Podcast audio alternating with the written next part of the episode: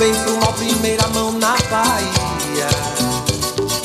Primeira missa, primeiro índio abatido também. Deus deu. Deus entendeu de dar toda a magia. Do bem pro mal, primeiro chão na Bahia. Primeiro carnaval, primeiro pelourinho também. Deus deu.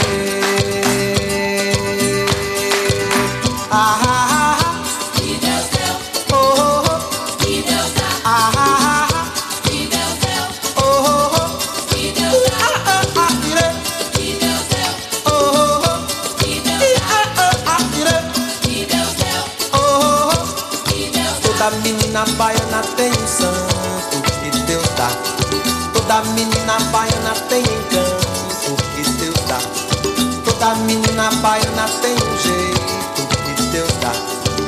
Toda menina baiana tem defeito também que Deus dá. Que Deus deu. Que Deus dá. Deus entendeu de dar a primazia. O bem pro mal, primeira mão na Bahia. Primeira missa, primeiro índio abatido também. Deus deu.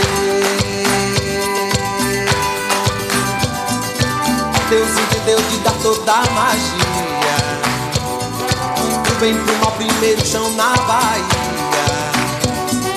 Primeiro carnaval, primeiro pelourinho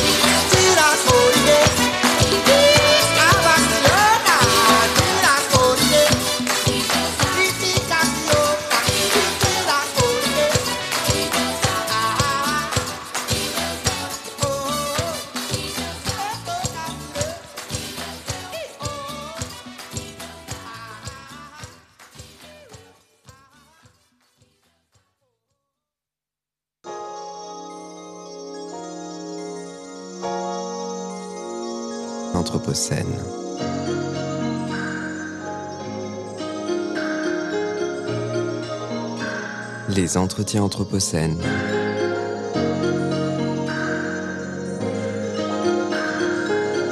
Anthropocène. Anthropocène.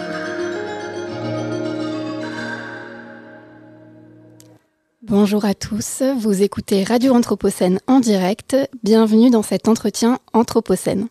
Je suis Mélanie Cortina, doctorante à l'École urbaine de Lyon, et j'ai le plaisir aujourd'hui d'accueillir Alexandre Rigal, docteur en sociologie, diplômé de l'EPFL, l'École polytechnique fédérale de Lausanne, et nouveau rédacteur en chef du, média, du média global Anthropocène 2050 à l'École urbaine de Lyon. Bonjour Alexandre. Bonjour. Merci beaucoup d'avoir accepté notre invitation pour nous parler de vos recherches autour de la question du changement de mode de vie et plus particulièrement dans le domaine de la mobilité. Je vous ai introduit de manière assez succincte et pourtant votre parcours reflète votre amour pour les sciences sociales, votre intérêt pour l'aménagement du territoire où les mobilités occupent une place essentielle. Comment avez-vous développé cette curiosité pour les habitudes de déplacement à l'origine? Alors, euh, la question de, la transformation des modes de déplacement est à, l'ordre du jour euh, dans les grands médias et aux agendas des, villes, de la plupart des grandes villes euh, aujourd'hui. Donc, il y avait un, intérêt euh, général d'un certain nombre de personnes, dont moi, pour cette question. Et après, pourquoi la question de l'habitude? Parce que souvent, on a tendance, euh, dans le sens commun, on a tendance à se plaindre naïvement de ces habitudes si difficiles à faire changer, alors qu'il faudrait, face à la crise climatique, euh, réussir à, tout changer tout d'un coup et, tous changer en même temps. Et donc du coup, j'avais envie de tester la, possibilité euh, de le faire et donc de quelle manière des personnes avaient déjà changé, comment est-ce que les, personnes que j'ai étudiées pouvaient m'apprendre euh, et comment je pouvais en tirer une théorie, m'apprendre à, comment change change les habitudes? Ok.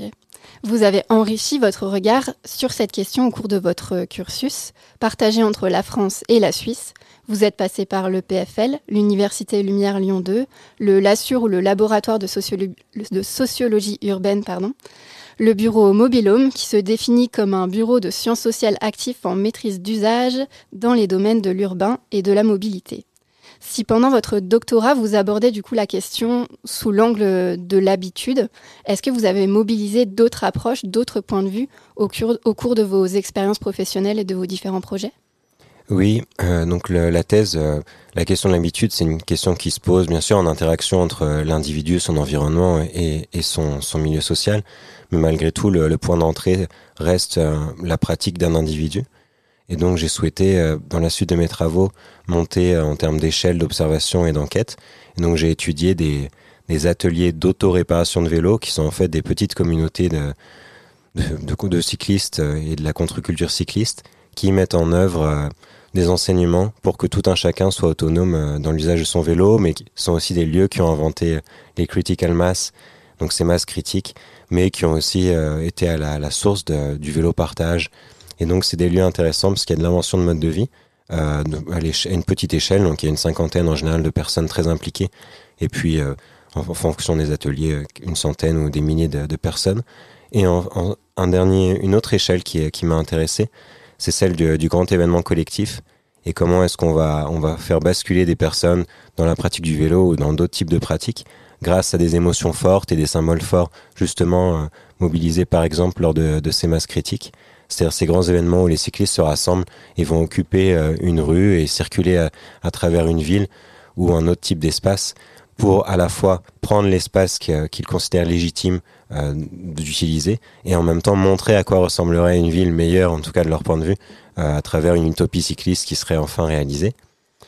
Et puis une dernière échelle, mais ça qui a interrogé tout le monde, j'imagine, c'est bien sûr l'enjeu de la, crise, euh, la crise globale ou, ou en tout cas de la crise de, de grande échelle euh, qui est celle de la pandémie de Covid-19 et comment euh, ce genre de, de moment bouleverse de fait les habitudes des uns et des autres et sont des, des opportunités qui pourraient ou qui ont été saisies euh, à diverses échelles par divers acteurs et sont les moments où on peut enclencher des, des bouleversements de, très importants. À nouveau, pour parler de vélo, c'est ce qui s'est passé en Hollande. Donc on a, on a à la fois des, des drames humains, donc des, des accidents de, devant les écoles, et donc des personnes qui sont tuées par des voitures, des enfants. Donc on a une mobilisation sociale euh, de, parents qui vont dénoncer ces, euh, ces crimes. Et en même temps, on a, le choc pétrolier, les chocs pétroliers des années 70. Et du coup, il y a, y a une connexion finalement entre ces, événements qui, concernent la biographie finalement de peu de personnes, quelle que soit leur portée émotionnelle, mais qui permettent de mettre en branle un mouvement social qui va ensuite avoir un écho parce qu'il arrive au bon moment et qu'il est repris en termes de politique publique jusqu'à transformer la Hollande et en faire le, le pays du vélo, ce qu'il n'était pas plus que, plus que la France par exemple. Un effet boule de neige, donc, euh, ou quelque chose qu'on pourrait appeler l'engrenage. C'est ce dont vous abordez aussi dans votre euh, ouvrage Habitude en mouvement. Euh, pour revenir à votre cursus, à vos expériences euh, professionnelles, quelle a été l'importance de votre environnement de travail, euh, des différentes structures par lesquelles vous êtes passé? Alors, pour les études proprement dites, j'ai été, j'ai eu la chance de faire, de- d'avoir un master recherche en information en communication et ensuite en études urbaines, qui sont des disciplines qui n'en sont pas et du coup qui permettent d'être relativement indisciplinés et d'avoir, si on a une appétence et une curiosité forte, d'aller chercher à droite à gauche pour pour se pour se nourrir dans un premier temps. L'indiscipline est, est importante en sociologie? Non pas en sociologie, mais je pense dans, en tout cas, ça correspondait à mon caractère initialement, et, et aussi ça m'a permis euh, d'aborder les questions urbaines, voilà, qui méritent d'avoir un angle pluridisciplinaire, euh, même si ensuite l'enjeu des habitudes est un enjeu plus traditionnel, soit pour la psychologie, soit dans mon cas pour pour la sociologie. Et donc euh, pourquoi pourquoi les habitudes de déplacement et pas pas d'autres habitudes? Ça c'est lié à des, contingences euh, de carrière qui font que j'ai obtenu un financement à l'EPFL, donc euh, à Lausanne en Suisse. Et, le, le, professeur Jacques Lévy, euh, qui est un géographe, avait réuni autour de lui toute une équipe pour imaginer la Suisse sans voiture.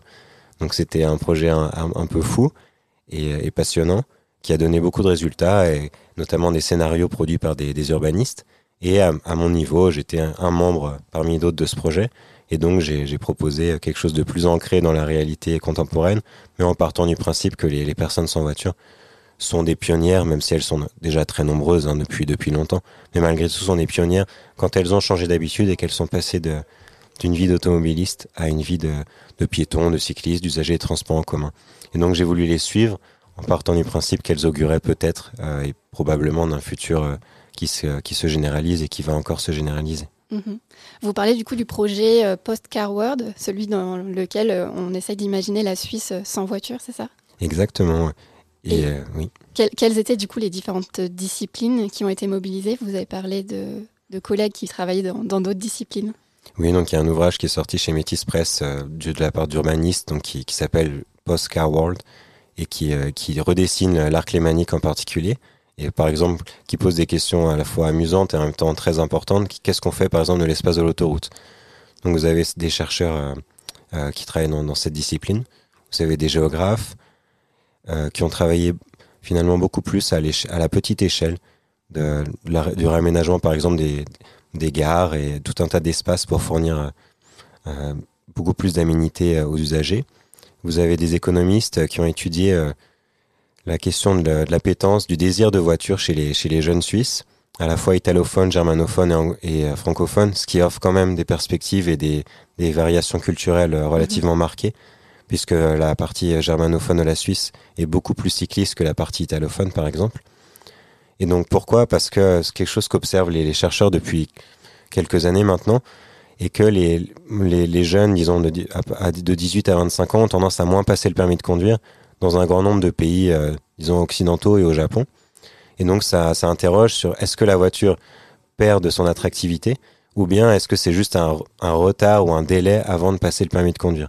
Donc c'était la question qu'ils ont explorée, et les, les conclusions sont, sont pas encore unanimes dans, dans la recherche. Et puis il y avait aussi des, chercheurs, des ingénieurs qui modélisaient des, systèmes de transport et qui ont tenté de modéliser euh, la ville de Zurich.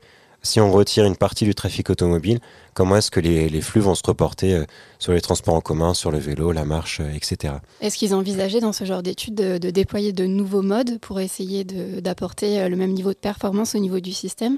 Ou, ou ils partaient du postulat qu'on allait supprimer l'intégralité des voitures et regarder si les transports en commun, par exemple, actuels permettaient de répondre à la demande Alors en fonction des disciplines, le- l'enjeu de la suppression de la voiture se posait pas de la même manière.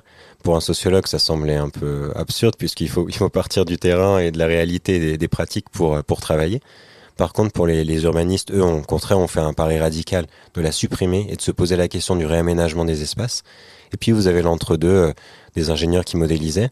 Et vous avez raison de me poser la question aussi, parce que j'ai oublié de mentionner un groupe de travail qui envisageait de, de, de produire un, un nouveau type d'espace en centre-ville qui était de poser les, des, des escalators, ou disons des tapis roulants automatiques, non pas des escalators bien sûr, euh, comme on peut en voir dans les aéroports, Mhm. qui est finalement une, une idée euh, qui est assez ancienne, parce qu'elle remonte à l'exposition universelle de Paris euh, du début du XXe siècle, et qu'ils essayaient finalement de promouvoir et de tester en intégrant une, voilà, une diversité de contraintes. par exemple, comment sortir du, comment sortir du tapis roulant automatique euh, si vous voulez aller à droite, à gauche, etc.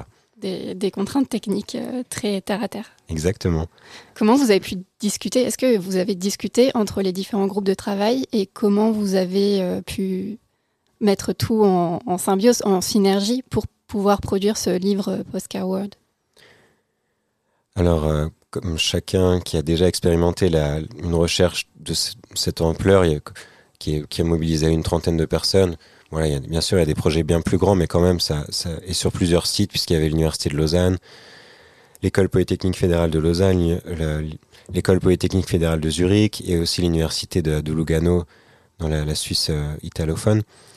Donc euh, il y, a des- contingences matérielles qui font que les échanges sont plus ou moins prononcés entre les différents chercheurs, et il y a des disciplines qui sont plus ou moins capables de parler ensemble, même si ça tient aussi beaucoup aux, chercheurs. Et donc c'était beaucoup plus facile pour nous d'interagir avec les urbanistes qui de- d'un- d'informations quant aux usages euh, existants euh, et, quant à nos, et à notre regard euh, quant à la possibilité de, mettre en œuvre les usages qu'ils ont imaginés pour des habitants futurs ou potentiels d'un territoire sans voiture. Donc c'est c'est avec eux surtout que ça qu'on a pu échanger. D'accord. Euh, J'ai vu aussi dans votre cursus que vous êtes passé par euh, Berkeley aux États-Unis euh, sur le sujet du self-tracking. Est-ce qu'il y a un lien entre cette thématique et celle des habitudes dans les mobilités? Pas directement dans les mobilités, mais dans les habitudes, justement. L'idée pour moi, c'était d'aller chercher sur d'autres thématiques des problématiques proches, avec un enjeu qui était intéressant dans le, dans le cas du self-tracking, c'était la, diffusion euh, mondiale d'une pratique, pas seulement grâce au groupe pionnier de la, de la baie de San Francisco, mais quand même largement, et comment en fait des, nouveaux intellectuels sont capables de réunir des communautés de chercheurs, mais de chercheurs des modes de vie, dans leur cas de personnes qui vont mesurer leur pouls, leur, leur taux de sucre s'ils sont diabétiques, mais ça peut être aussi leur, leur poids ou diverses, mesures, leur productivité. Donc on a une variété d'usages et donc des, intellectuels sont capables de, créer finalement un mot-clé qui est dans leur cas le quantified self et d'organiser euh, tout un tas de conférences qui va permettre de fabriquer une communauté euh, à partir d'usages euh, épars et ensuite de les diffuser dans les grands médias américains et internationaux et donc de changer les modes de vie en les, fabriquant mais en même temps en s'inspirant aussi de, pionniers qui ont exploré le life logging ou, diverses, euh, diverses pratiques de mesure de, sa personne et de ses activités. Alors, si nous revenons un peu plus en détail sur votre euh, ouvrage qui s'appelle Habitudes en mouvement, dans lequel vous retranscrivez les entretiens que vous avez menés pendant vos travaux de thèse. Euh, vous, dans ce livre, en fait, vous développez une analyse sociologique des déplacements en voiture autour de deux concepts clés, celui de l'habituation et celui de l'entraînement. Vous définissez ces concepts dans une première partie pour analyser, avec ce prisme, les entretiens que vous avez réalisés entre 2013 et 2018 auprès de 53 citoyens suisses. Vous décortiquez les liens entre histoire individuelle et pratique de mobilité. Vous identifiez les circonstances de l'habituation à l'usage de la voiture, celle de la déshabituation. Dans une troisième partie, vous mettez en avant des pistes pour exploiter les fragilités de l'habituation. Vous listez des solutions concrètes avant de prendre de la hauteur dans une dernière partie conclusive. Euh, une motivation de ce travail euh, et l'ouverture euh, de, de- l'ouvrage a été le fait de l'appel du GIEC à la description du changement social. Est-ce que vous pourriez revenir sur ce point un peu plus en détail, nous dire comment vous, en tant que chercheur, vous vous êtes reconnu dans cet appel? Alors en tant que chercheur, on, essaye, même si en tant que jeune chercheur, c'est c'est pas toujours facile, mais d'avoir un regard le plus neutre et le plus détaché possible pour essayer de tirer des principes euh, explicatifs euh, de des usages qu'on observe.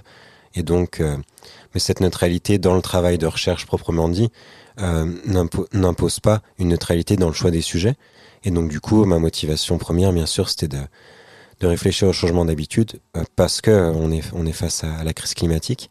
Et ce qui est intéressant pour les, les sciences sociales qui traditionnellement se sentent euh, mal, mal vues par les, les sciences expérimentales les sciences naturelles qui les ont précédées et, qui ont des résultats extraordinaires par comparaison sans doute, c'est que depuis quelques années, les, les climatologues et, les, les scientifiques du climat et de l'environnement en appellent aux sciences sociales pour faire un travail important qui est celui de réfléchir aux conditions de possibilité et aux manières dont les gens changent déjà et dont nous changeons tous déjà du fait euh, du changement climatique.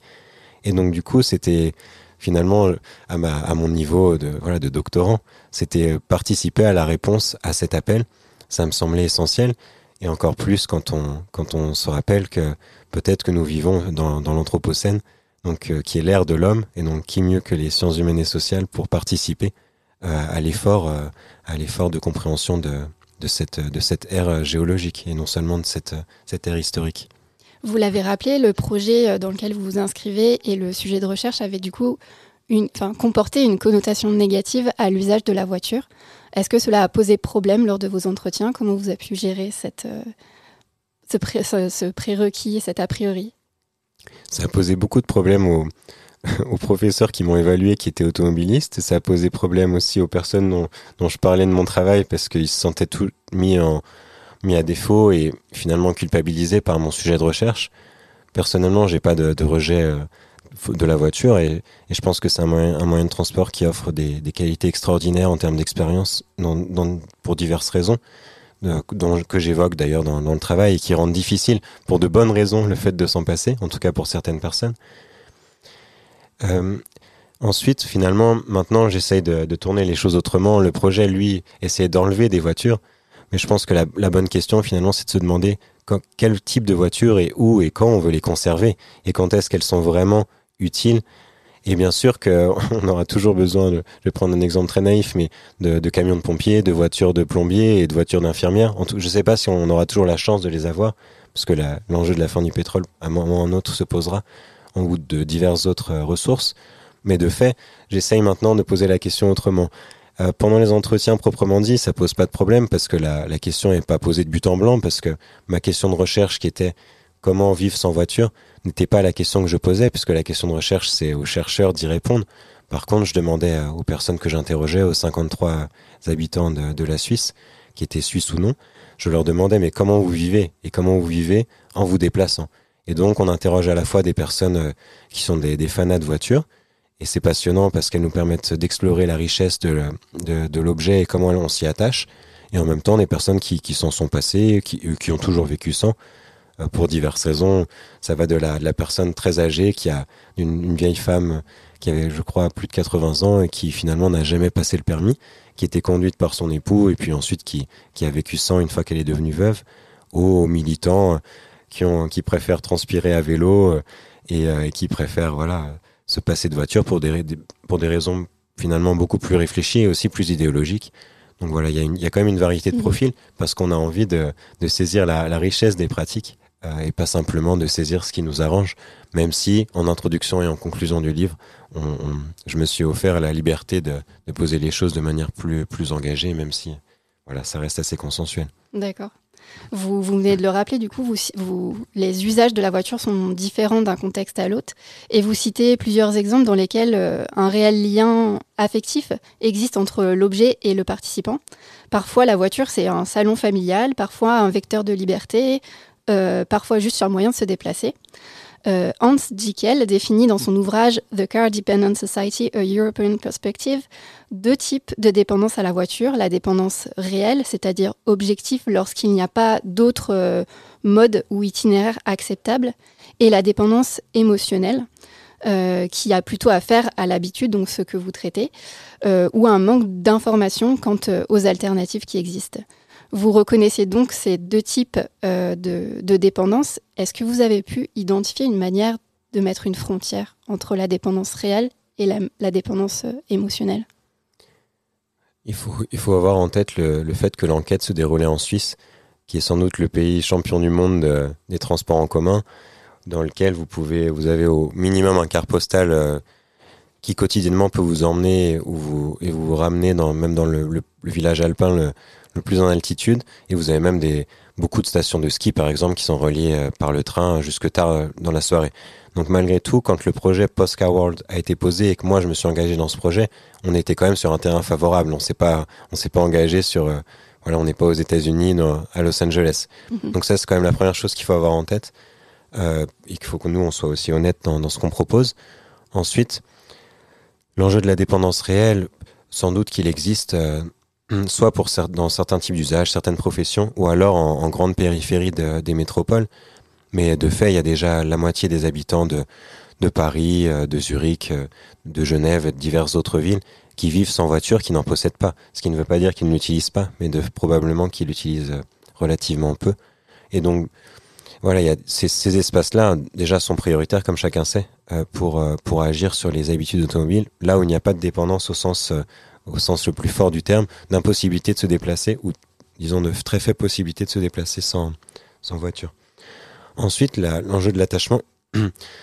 Il est très important dans le livre. Je rappelle que certaines personnes donnent un surnom à leur voiture, donc ça, ça va relativement loin. Et puis il y a beaucoup de, voilà, de, souvenirs qui sont liés à la voiture, même tout simplement un engagement affectif qui est lié au fait que le permis de conduire prend du temps, qu'il y a un examen, et en même temps que il coûte relativement cher, la voiture également. Donc le paradoxe, c'est que l'attachement à la voiture est aussi lié à son coût assez fort, en tout cas pour euh, le coût d'entrée.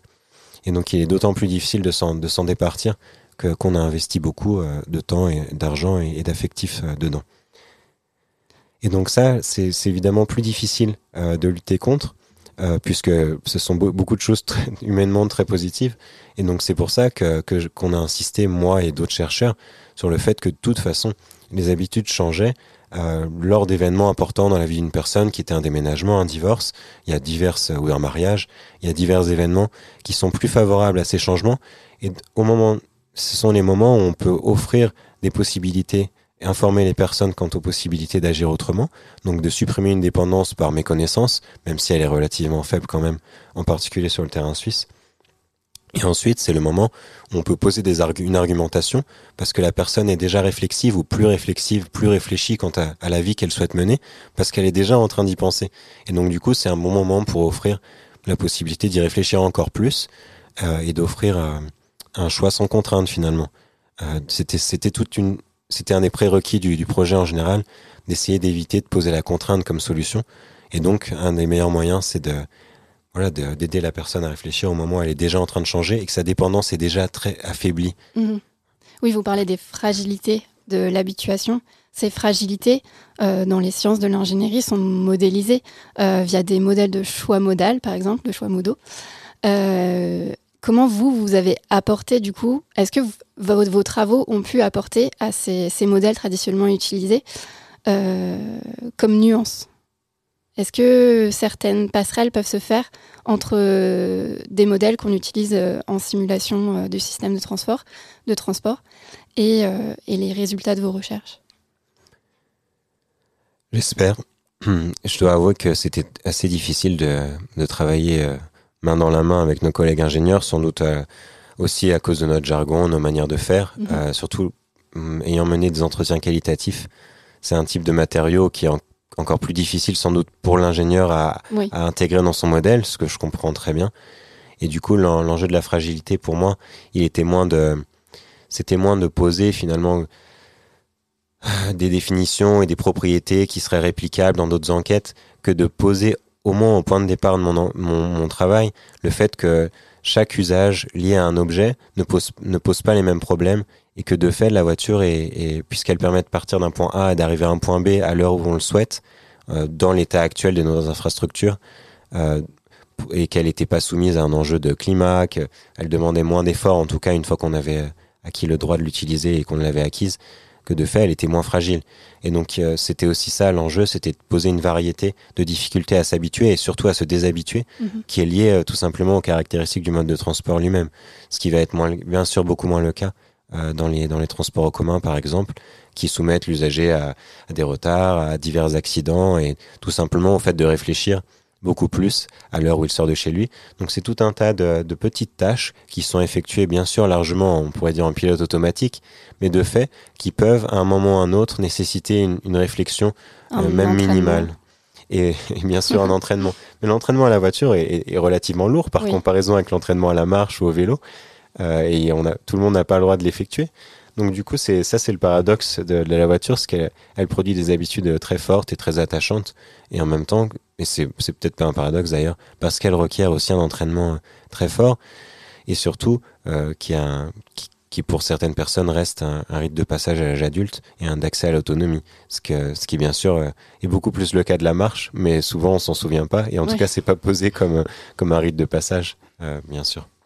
Finalement, les concepts euh, mobilisés euh, dans votre ouvrage s'appliquent, peuvent s'appliquer à d'autres euh, types d'habitudes, non pas seulement les mobilités, mais pourquoi pas les habitudes alimentaires, la manière d'habiter. À la fin du livre, c'est donc ainsi que personnellement j'ai compris le S dans habitude en mouvement, dans le titre de l'ouvrage. Comment une déshabituation à la voiture peut-elle s'intégrer dans une dynamique plus large? Qu'est-ce que vous appelez l'engrenage de la déshabituation? Alors, ce que. Bon, il fallait trouver une image, donc c'est l'image de l'engrenage était commode. On pourrait aussi utiliser celle du, cercle vertueux, même si elle est déjà plus, euh, plus normative. En fait, ce qu'on observe, comme je l'ai dit, c'est que lors de grands événements de la vie, dans une biographie individuelle, ou alors à l'échelle collective, par exemple la pandémie, bien sûr, que, que nous sommes en train de vivre, donc on est les uns et les autres, on est soumis à, on est, on est soumis à des modifications de nos habitudes, et souvent on les a choisies d'ailleurs, euh, comme je l'expliquais, voilà, vous changez votre lieu d'étude, euh, donc vous changez de lieu de vie de manière tout à fait volontaire, et donc vous êtes amené à changer vos, habitudes de vie en général. Et donc euh, ce que j'observais, ce que j'ai observé, c'est que les personnes qui, avaient tendance à abandonner la voiture étaient aussi souvent euh, engagées dans d'autres démarches euh, dans d'autres démarches euh, de l'ordre de l'écologie ou en tout cas de la simplicité de leur mode de vie. Et ça, ça tenait euh, à la fois au fait qu'elles étaient dans une période favorable